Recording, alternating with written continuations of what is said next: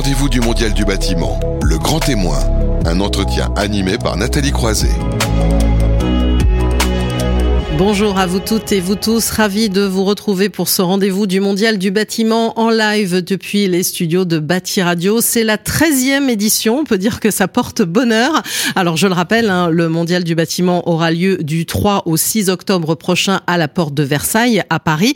Les organisateurs, hein, Rex France, la FISB et Uniclimat continuent de vous informer. C'est pourquoi euh, Batimat, Idéobain et Interclimat vous proposent une émission en live tous les premiers vendredis du mois afin de vous éclairer sur les transformations dans le secteur du bâtiment et de décrypter les grandes tendances de la construction. Pour commencer euh, cette émission, euh, tous les mois, on est ravi d'accueillir un grand témoin et ce mois-ci, c'est Philippe Madec. Bonjour qui est donc architecte, urbaniste et co-auteur du manifeste pour la frugalité heureuse et créative. Vous allez nous en parler évidemment dans, dans un instant, ce que ça veut dire aussi. Et toujours en studio, euh, Guillaume Loiseau, bonjour. Bonjour. Qui est directeur du Mondial du bâtiment, donc un, un, grand témoin hein, qui a de la force et qui parle des sujets d'actualité. Hein. Alors oui, moi je suis ravi de vous accueillir, Monsieur Madec. Vous êtes euh, aujourd'hui, euh, vous avez ce statut de grand témoin. Euh, tant vous aviez depuis fort longtemps raison, et c'est ce que vous nous aviez expliqué. Vous étiez pionnier avec quelques autres, on reconnaît les pionniers parce qu'ils sont pas nombreux en fait, et vous aviez raison il y a assez longtemps. Et aujourd'hui, ces sujets sont au cœur de l'actualité publique et des acteurs privés partout, dans tous les pays. Voilà, donc je suis ravi de, que les auditeurs de Bâti Radio puissent vous entendre aujourd'hui. Je vous remercie. Et alors, vous allez pouvoir évidemment euh, commenter hein, dans un instant ce que va nous dire euh, Philippe Madec. Non, merci beaucoup d'être avec vous. Euh, je vais commencer, on va dire, sous forme de clin d'œil, puisqu'on parle de frugalité heureuse et créative. Est-ce que vous pensez qu'il est facile en ce moment d'être frugal, créatif et heureux? Oui, très clairement. On a, on a aussi choisi de ne pas utiliser le mot sobriété. Mm-hmm. Parce que finalement, même si on dit que souvent ils sont synonymes, ça n'est pas tout à fait vrai. Euh, l'utilisation de sobriété renvoie, on va dire, à des choses plus technicistes euh, que l'on peut chiffrer. on, peut utiliser sa, son tableur avec la sobriété, alors qu'avec la frugalité, qui renvoie davantage à, un humanisme, en fait, une sorte d'humanisme qui aime la terre et qui aime les gens, évidemment. Pourtant, euh, sobriété, on le met partout ce mot-là en ce moment. Je ne sais pas si vous avez vu les différents scénarios qui ont été évoqués, notamment par l'ADEME, des scénarios plutôt énergétiques d'ailleurs, et, et on parle continuellement de sobriété en ce moment. Hein. oui, c'est ça, mais c'est bien ce que je vous expliquais. C'est ça, vous pouvez le chiffrer.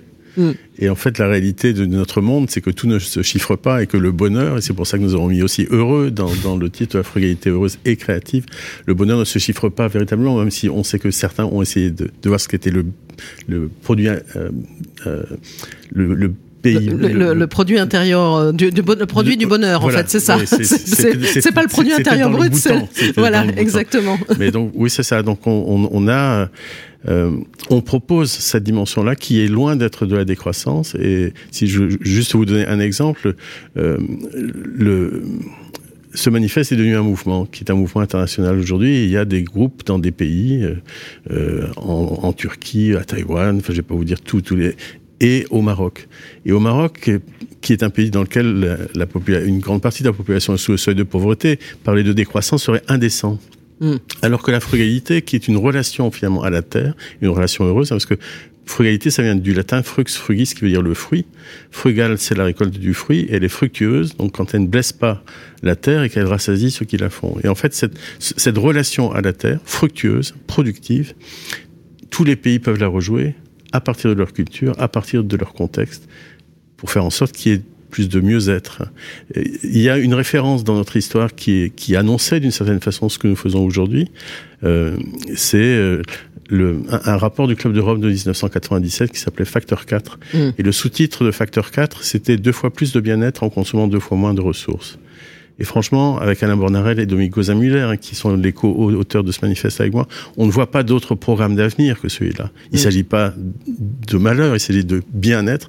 Et on sait qu'on ne peut pas le faire autrement qu'en consommant deux fois moins de ressources. Et ce qui est intéressant aussi, c'est vous dites, vous avez une approche holistique, hein, c'est ça, sur ces sujets. Ça, ça regroupe tout aussi. Il y a le social, le culturel. Il ne faut pas oublier aussi que dans ces notions de, alors transition écologique ou pas, peu importe comment on emploie le mot, développement durable, cette notion de culturel est, majeure selon vous? Ben, elle, est indispensable indispensable puisqu'elle fabrique les milieux, elle fabrique les, les, communautés, elle fabrique les capacités de s'entendre et, d'échanger. Et de ce point de vue-là, sur la différence entre sobriété et frugalité, nos prochaines rencontres nationales vont avoir lieu à Bordeaux à la fin du mois de juin. Et parmi les tables rondes d'entrée euh, dans, dans, le sujet, il y en a une avec euh, Thierry Salomon, donc les négawatts. Les négawatts, oui, c'est ça. Qui, qui parle de, de sobriété. Ah oui, ça c'est un scénario de sobriété Absolument. selon eux. et Exactement. en fait, euh, bon, tous les tous les négawateurs, enfin ceux, ceux, qui ont fabriqué négawatt sont des signataires du manifeste de la frugalité rose et créative. Et on sait bien qu'il y a une complémentarité entre la sobriété, telle que la défend à raison. Enfin, les, les scénarios de négawatt sont toujours passionnants. Quoi. Il y a une, une complémentarité entre la sobriété et la frugalité. Et donc Thierry Salomon sera là avec nous pour en débattre ensemble. Mais parce que leurs deux axes, bon, c'est évidemment les sujets d'efficacité énergétique qui nous concernent hein, quand Bien on parle sûr. de bâtiments, puisque finalement la meilleure énergie, on ne cesse de, dire, de le dire, c'est celle qu'on ne consomme pas et on le voit dans le contexte Absolument. actuel qui a une vraie nécessité. Le développement évidemment des, des énergies renouvelables, ça c'est aussi un des axes de, de Négawatt. Alors on va en arriver progressivement aussi au sujet de l'architecture parce que dans ce manifeste alors, qui a été lancé, c'est ça, il y a, il y a quatre ans, maintenant il y a plus de euh, 14 000 signataires, c'est Oui, ça à peu ça, près, oui. oui. Et dont une partie d'architectes. Absolument, une partie importante. Enfin, donc, euh, c'est un manifeste qui a été lancé en, en décembre euh, 2018, euh, donc depuis quatre ans, euh, et ça n'arrête pas. Ça n'a jamais arrêté. Les signatures arrivent tous les jours. Nous sommes 14 000 aujourd'hui, et parmi ces 14 000, il y a 5 200 architectes. Ce qui montre un engagement d'une profession qui a une- des valeurs culturelles sans doute et humanistes et sociales qui est au cœur finalement de la réalité du métier de, de, de l'architecture. Donc oui, l'architecture est importante, mais il n'y a pas que ça parce que il y a évidemment des ingénieurs qui sont Mhm. très présents. Et d'ailleurs, Alain Bonarel est un ingénieur et le, un, de- un des co-signateurs fondateurs.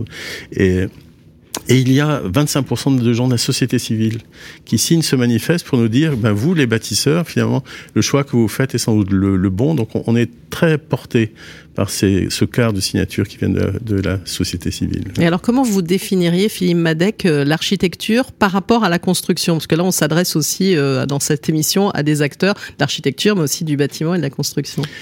Ben, écoutez, le, euh, il est important de reparler d'architecture parce que, euh, à l'heure actuelle, on a l'impression qu'elle n'existe pas et qu'elle est quelque part diluée entre la question de la construction et la question du territoire.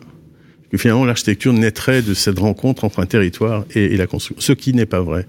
Parce que, en fait, la- l'architecture, moi, je la définis ici comme une installation de la vie par une matière disposée avec bienveillance. Il y a vie, il y a installation, il y a bienveillance et on ne parle pas encore de construction. Définir l'architecture comme l'art de bâtir, c'est une définition qui date de moins 15 à moins 25 avant Jésus-Christ. hein. On a changé depuis. On, sait bien que l'architecture est aujourd'hui un fait politique. L'architecture est d'abord politique. Elle, installe la vie. Elle, travaille à faire en sorte que, voilà, euh, les êtres vivent mieux et tous les êtres, hein, qui à la fois euh, une protection du vivant, qu'il soit euh, humain ou non humain, de, la nature, et même si une partie de la nature est en nous, humain, mais l'autre partie est là, et l'architecture travaille à, à cette installation avec bienveillance. Et ce qui, pour moi, fait la différence importante entre le bâtiment et l'architecture, c'est cette idée de bienveillance, c'est cet engagement au plus près des, des gens pour faire en sorte que l'on arrive à voilà, vivre mieux en consommant deux fois moins de ressources, n'est-ce pas? D'ailleurs, c'est l'objet, c'est le titre de votre tout nouveau livre. On va faire de la, de la publicité. On va faire, euh, comme sur France 5, notre François Bunel, Ouais. si je puis dire. Votre dernier ouvrage, oui. Oui, en fait, voilà, il, il s'appelle Mieux avec moins et, et il a été paru. euh, Vous il- pouvez il- plutôt le guider par là, voilà, pour le montrer, a tout été à fait. Mhm. édité chez euh, Terre Urbaine, Anne Solange Muy. Et en fait, cette- ce livre s'attache à la question de l'architecture. Mm. Et, et en, fais- en faisant aussi le- presque le, la mise en accusation des bâtisseurs, et on reviendra sur ça si vous le souhaitez tout, tout à l'heure. Ah bah bien sûr, mais ça, on on va en parler clairement. Il y a la mise en accusation des bâtisseurs, il y a les bonnes nouvelles et il y a les solutions, parce qu'on connaît les solutions de- depuis longtemps. Enfin, on, on pourra aussi en parler. Mais et, et puis l'autre livre qui est sorti, qui n'est pas là en mon nom propre, mais qui qui est un livre euh, qui a été porté par le mouvement frugalité heureuse et créative, donc 80 contributeurs, 10 rédacteurs, et à la fin, ce petit ouvrage qui s'appelle Commune frugale et la révolution du ménagement. Parce qu'en fait, l'enjeu, c'est de, de penser notre relation à la terre, au vivant, on va dire, pour le ménager, mais tout en faisant notre travail, qui est celui d'agencer le déjà là, de faire en sorte que on puisse sur terre, sans blesser la terre, euh, vivre ensemble. Et donc voilà. On donc vous faites là, si je puis dire, là, quand vous parlez du ménagement, c'est la différence avec l'aménagement, c'est ça clairement? Ah oui, certainement. On ne doit pas utiliser le même mot. Non, on n'utilise pas du tout le, le, le, même mot. En fait, l'aménagement est plutôt très productiviste, on, on, va dire industriel, réparti sur le territoire, euh, dans un endroit, on va dire le, tourisme c'est par là, l'industrie c'est par ici. Enfin, non, on, on, a fini de, de, penser le territoire comme les ponts et chaussées le faisaient au XXe siècle, me mm. semble-t-il, et, et, comme même les modernes avec la charte d'Athènes le faisaient. On, on, on, ne pense plus la distance, on ne pense plus l'éloignement, on ne pense plus que, la machine va faire le lien entre les gens. C'est terminé, ça. Rapprocher la vie des êtres, rapprocher le monde, finalement, des êtres, on le voit et on le voit en permanence. Et on ne s'y attendait peut-être pas de la façon dont ça nous est arrivé. Mm. Le télétravail qui est arrivé avec le confinement montre à quel point il est possible de rapprocher le travail de la vie de tous les jours. Quoi. Et que c'est pas forcément une, une grande décision d'aménagement du territoire qui mène ça, mais d'un ménagement de la vie des êtres. Donc, Puis ça veut dire quelque part, voilà, ménager, ça veut très bien dire. C'est-à-dire qu'on fait, on fait attention, on respecte, c'est pas uniquement arriver avec des gros sabots, ça, voilà, voulait dire. C'est ça. Et on regarde ce qui est déjà là. Mm. En fait, cette notion de déjà là est devenue extrêmement importante, puisque la réalité du monde dans lequel nous travaillons, il faut réussir à la voir. On ne peut pas penser le futur si on est si on est incapable de voir le présent. Et comprendre le présent, comprendre le déjà dans sa situation, parfois difficile mais souvent magnifique, c'est indispensable pour pouvoir imaginer les pas à faire simplement pour arriver à faire en sorte que le monde des bâtisseurs euh, pollue moins qu'il ne le fait. Voilà, alors on va en arriver finalement au monde des bâtisseurs. Alors vous allez enfoncer le clou, hein. Vous vous dites c'est ceux qui détruisent la planète. Vous le dites euh, franchement, euh, Madec. Hein. Hum. Oui, oui, je, je, le dis. Enfin, je suis d'ailleurs très étonné que euh, que le que notre responsabilité, mmh. j'utilise bâtisseur à, à, propos, parce que le bâtisseur, c'est le maître d'ouvrage, le maître d'œuvre, l'ingénieur, l'architecte, l'aménageur, enfin tous ceux qui, à un moment donné, agissent pour fabriquer l'établissement humain. Le monde des bâtisseurs est passé sous le radar de la critique environnementale. Si vous voulez un exemple. comment vous l'expliquez? Je n'ai pas d'explication, mmh. mais, je, mais je, le, je le vois. Quand vous prenez l'avion, vous, vous participez à, à entre 3 à 4 d'émissions de gaz à effet de serre. Quand vous achetez un sac de ciment, vous participez entre 7 à 9% d'émissions de gaz à effet de serre. Donc il faut faire ses choix. Quoi. Mhm. Alors qu'on a bien entendu, certains disent je ne prends plus l'avion, par exemple. Il y, a, il y, a, un choix. Et certains vont dire je vais pas, je vais pas aller, je vais pas faire construire une maison. Ça, c'est pas tout à fait dans le ben, même réflexe. Peut-être qu'ils vont euh, dire aussi je vais arrêter d'acheter un parpaing. Ouais. Hein, oui, et qu'il y a d'autres choses pour construire que le parpaing. Donc en fait, le, on, il est indispensable de se souvenir. Donc que les premiers chiffres mondiaux n'arrivent vraiment qu'en 2018. C'est l'ONU qui le dit. Hein. 40% d'émissions de gaz à effet de serre sont liées au bâtiment et à la construction. Vous ajoutez à ça 20% qui sont liés au déplacement. Vous, si vous voulez, vous, vous enlevez une partie maritime et une partie aérienne, et vous voyez que déjà un urbaniste architecte comme moi, je, je, suis concerné par plus de 50% d'émissions de gaz à effet de serre. Comme je fais de l'aménagement du territoire, je peux ajouter une partie qui renvoie à l'agriculture. Et donc très vite, je suis dans les 60 à 70%. Et donc notre monde là, fait ce travail de façon ignorante, encore que maintenant c'est terminé, il ne peut plus être ignorant. Quand vous coulez une tonne de béton armé, vous émettez une tonne de CO2. Et on a fait le calcul avec mes amis ingénieurs, notamment Jean-Marc Veil de CE Ingénierie. Quand vous coulez un mètre carré de bâtiment en béton, vous coulez 800 kilos de béton. Mmh. Donc vous émettez par mètre carré de bâtiment en béton 800 kilos de CO2. Je ne sais pas quelle profession peut se dire le matin au réveil, tiens, je vais aller détruire la planète. On voulait dire il faut se désintoxiquer quelque part du béton Il faut absolument se désintoxiquer du, du, béton et on le voit bien. Il, y a des les, les entreprises qui étaient engagées dans, dans, dans, le béton et qui le, et qui le faisaient bien, hein, mm -hmm. enfin qui les mettaient bien en œuvre. Aujourd'hui, ils comprennent bien que ça va pas durer comme ça. Si je peux vous donner un exemple, à l'heure actuelle, je, je, fais pour la ville de, de Paris la médiathèque du 19e arrondissement et la première maison des réfugiés tout près de la place des fêtes. Le bâtiment qui était là, on l'a gardé, on le réhabite. C'était l'ancien l'ancien lycée hôtelier Jean Carré. Donc on garde le bâtiment en béton qui est là, parce qu'on va pas le détruire celui-là. Je coule peu de béton, mais le béton qui est là, je l'aime parce qu'il est là et, qui finalement celui-là ne peut que nous apporter des, des services ce que nous construisons comme lien entre les deux, deux, deux, parties de la maison des réfugiés et, et, de la médiathèque du 19e est réalisé en matériaux évidemment bio et géosourcés, ce que mmh. nous faisons toujours, en bois et en terre coulée. Et en terre coulée. L'entreprise. La terre coulée qui vient d'une entreprise euh, alsacienne, c'est ça, on avait dit mais c'est ça qui est très intéressant parce que l'entreprise alsacienne qui s'appelle FER, mmh. F-E-H-R, qui est reconnue pour la qualité de, de, de, de ses bétons, enfin de ses réalisations, euh, a un, un pôle de recherche et développement que sur la terre. Donc ce que fait faire, on, est certain que, que d'autres l'ont aujourd'hui et, et, savent bien que on va continuer à utiliser les banches, mm. on va continuer à utiliser le savoir-faire de ces entreprises. Mais peut-être qu'on va arrêter de couler du béton armé de ciment Portland dans ces banches-là et qu'on va trouver une solution qui fait qu'on va s'en sortir. Et c'est extrêmement important aussi de, de changer l'optique de notre travail. Euh, vous savez, chaque année, on ne construit en neuf que 1% de l'équivalent du bâti existant. Mhm. Dans ce 1%, quelle est la part éco-responsable? Quelle est la part capable de réduire nos 40% d'émissions? On a presque tendance à dire presque rien, quoi. Mhm. Même si bien sûr il y a une part dans tout ça. Donc ça n'est pas avec le neuf qu'on va réduire nos 40% d'émissions de gaz à effet de serre. L'enjeu, c'est ce qui est déjà là. Et pourtant, on a l'impression qu'il y a un besoin. On parle aussi d'une augmentation de la démographie, qu'on a besoin de bâtiments. On voit tout ce qui se construit autour, autour de nous. Euh, c'est quand même une, une question qu'on peut se poser. Mais bien sûr, mais on peut aussi se poser.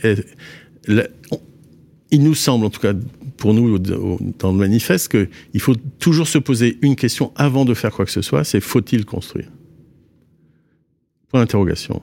Hmm. Souvent, il est possible de réhabiliter sans détruire. Arrêtons de détruire. De réhabiliter pour amener finalement d'autres usages.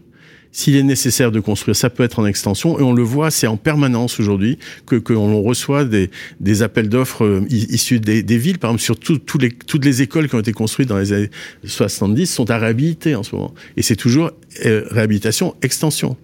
Et puis après, si on voit qu'il est absolument indispensable de construire, ce que l'on peut admettre. Mais mmh. on n'y arrive qu'à la fin. Bien sûr, il faut le faire de manière frugale, là en arrêtant de couler systématiquement le béton. Alors je reviens sur le béton parce qu'il y a beaucoup d'acteurs hein, qui nous disent même ici euh, et vous parlez des matériaux biosourcés, on va en parler bientôt d'ailleurs d'ailleurs dans, dans, le grand dossier.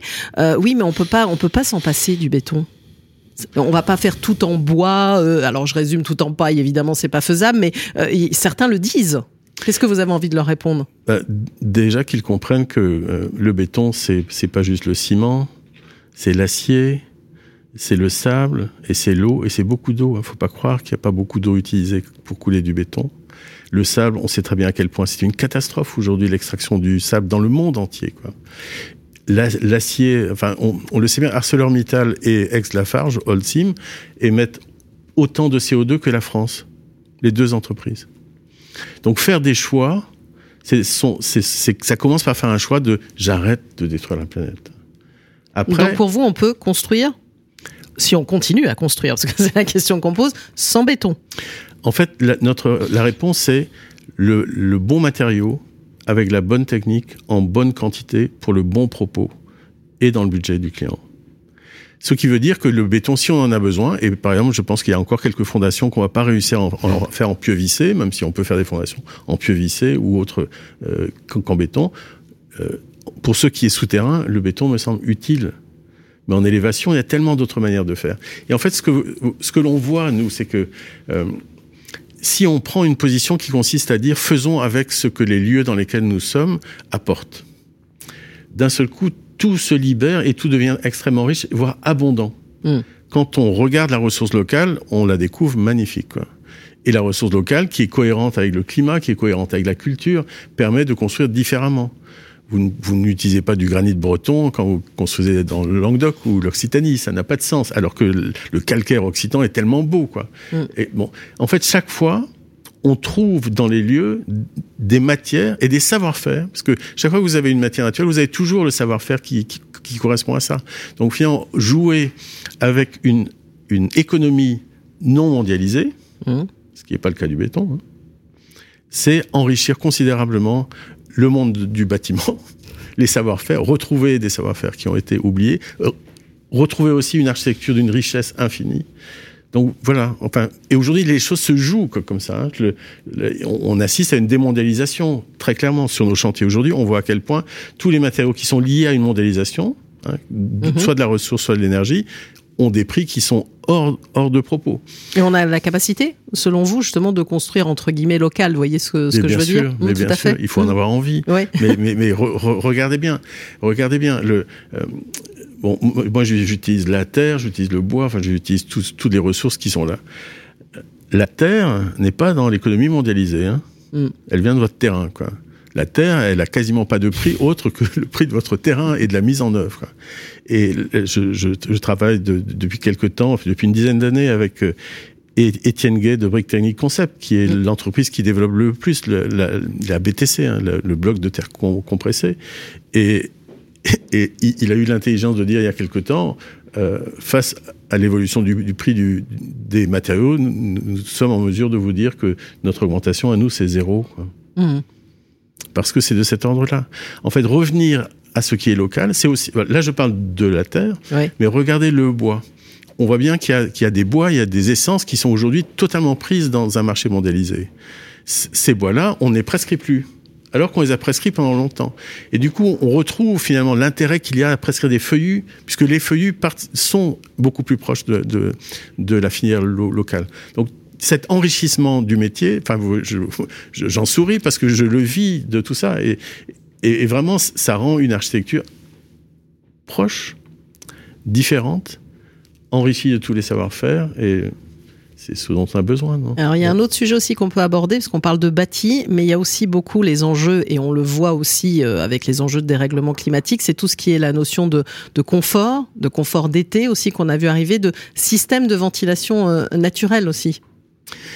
Oui, enfin, euh, il y a y a le confort d'été évidemment, c'est Mm. le grand enjeu d'aujourd'hui. Euh, On, on, on s'est isolé pour le pour l'hiver. Enfin, encore quand on y en a des progrès à faire sur la bonne manière d'isoler, notamment les bâtiments anciens. Mal isoler les bâtiments anciens, c'est une catastrophe. Donc, il y a un vrai savoir-faire à acquérir là, à faire acquérir ou en tout cas à, à apporter aux, aux artisans. Mais, mais sur la, la, la question du, du confort d'hiver et, et du confort d'été, il faut peut-être aussi admettre que on n'a peut-être plus besoin de se chauffer. Mhm. Je, je vous dirais assez rapidement comme ça, tirer une ligne qui, qui part du nord de, de, de Rouen euh, et qui descend un peu au nord de Lyon et qui longe les Alpes. Tout ce qui est au nord de cette ligne a encore besoin de se chauffer. Enfin, le, le climat fait ça. Tout ce qui est en dessous, pas du tout. En faisant une architecture bioclimatique intelligente, pour les logements, en faisant en sorte qu'il y ait deux heures d'ensoleillement par jour, euh, deux heures d'ensoleillement au 21 décembre, une bonne isolation par l'extérieur et une inertie intérieure, vous réussissez à vivre sans vous chauffer, sauf peut-être les quelques jours où, où il fait trop froid. Et après, on descend. Alors, arrivons du côté de, de Bordeaux. Enfin, on, va dire, on, on coupe et on va de, de, de Bordeaux ju- ju- jusqu'à jusqu'à Lyon. Et tout ce qui est en dessous, oui. Donc, là, on sait bien que se chauffer, c'est pas l'enjeu de- d'aujourd'hui. Par contre, se protéger euh, de, des, des canicules, Mm. c'est évidemment important. Sauf dans le Massif central où il n'y a pas encore eu de canicule. Mais donc, le, pour se protéger des- de la chaleur, la- l'architecture bioclimatique, celle qui sait utiliser les ressources du- de son site, qui sait se protéger, qui sait ce que c'est que l'ombre, qui sait ce que c'est que l'inertie, qui sait ce que c'est que la ventilation naturelle traversante. Cette architecture-là, elle répond à des enjeux qui permettent de ne pas climatiser. La climatisation, c'est une catastrophe considérable. quoi. Mm. En fait, euh, Écologiquement Ah, et oui. même euh, économiquement de façon globalement. et culturellement, Et parce que culturellement. Mm. prenez un bâtiment en béton, mettez-lui quatre façades pareilles et mettez à l'intérieur de la climatisation. Ce bâtiment-là, là, Mm. vous, le, vous le posez où vous voulez, à partir du moment où vous avez l'énergie pour faire tourner la machine climatisée. Donc ce, cet objet-là, qui est pour moi une bombe à retardement, hein, qui a Mm. détruit les cultures urbaines, les cultures constructives et évidemment l'environnement. hein. On, on sait bien que la climatisation produit de la chaleur au moment où il faudrait pas qu'elle en produise. Tout ça est condamnable. Guillaume Loiseau. Beaucoup de choses là. Quoi dire.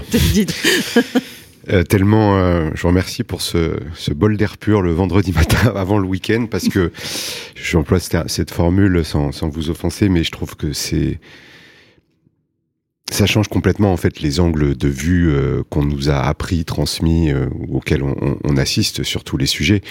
Euh, ça les change déjà parce que vous employez des mots qui sont nouveaux alors qu'ils sont euh, vieux comme euh, le premier dictionnaire euh, dans la langue française. C'est pas des, des mots inventés, des néologismes, mais on a tous l'impression de les redécouvrir dans Mm. notre utilité professionnelle qui est celle des bâtisseurs qu'on est tous à notre échelle. Euh, ces mots, en fait, euh, ils sont extrêmement importants et c'est pas juste des mots, c'est qu'ils font prendre conscience euh, qu'on qu'on peut faire différemment euh, et qu'on peut remonter deux crans plus loin que là où on commence d'habitude un projet, une réflexion, etc. en faisant avec ce que l'on a et ce dont on dispose, qui est sous nos yeux et qu'on a souvent décidé de pas considérer. On le voit mais on le considère pas, ce qui est pas tout à fait la même chose.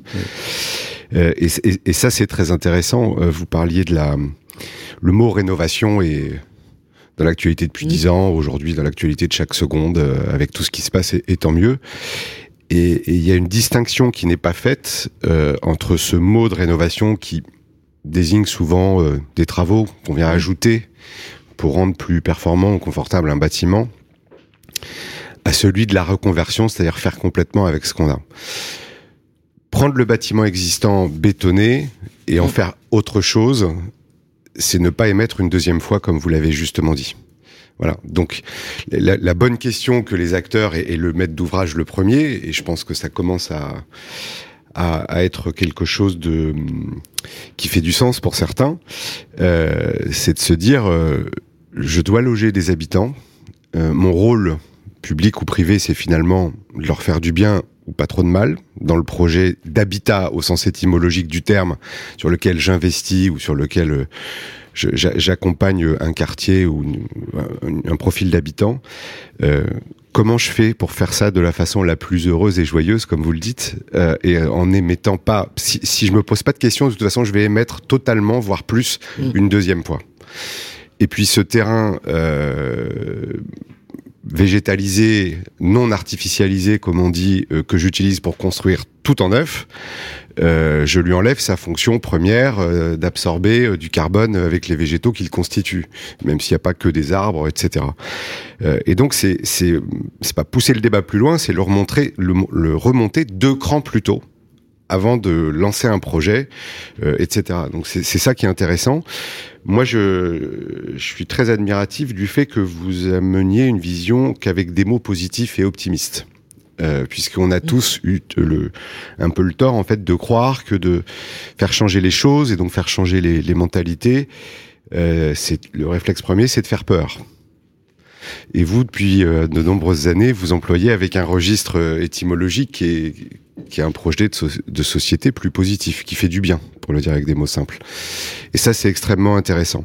Et je pense que justement, c'est ce dont les maîtres d'ouvrage devraient s'inspirer. Je les encourage à vite courir demain dans leur librairie préférée, euh, de préférence physique et pas à distance en petite camionnette, euh, acheter euh, vos ouvrages. Euh, puisque finalement, quand on construit, on fournit un habitat, et encore une fois, pas au sens de la boîte, mais mmh. de son premier sens euh, étymologique, c'est habiter n'est pas loger. C'est tout à fait différent et c'est toute la di distinction et la grande différence que vous faites entre aménager, qui est plutôt prendre quelque chose, que ménager, qui est plutôt préserver ou faire avec. Euh, et, et c'est ça qui est intéressant. Et les maîtres d'ouvrage doivent comprendre ça parce qu'ils ont, ils ont finalement euh, dans leurs mains pour les dix prochaines années le, le, le métier qui a probablement le plus d'impact sociétal. Alors, est-ce qu'ils sont prêts C'est sur eux qu'on compte. Voilà. Est-ce que est-ce qu'ils sont prêts à l'entendre, selon vous, euh, Philippe Madec, ce discours? Alors, le, je, je, je, ne réponds jamais à des questions aussi généralistes que celle-là.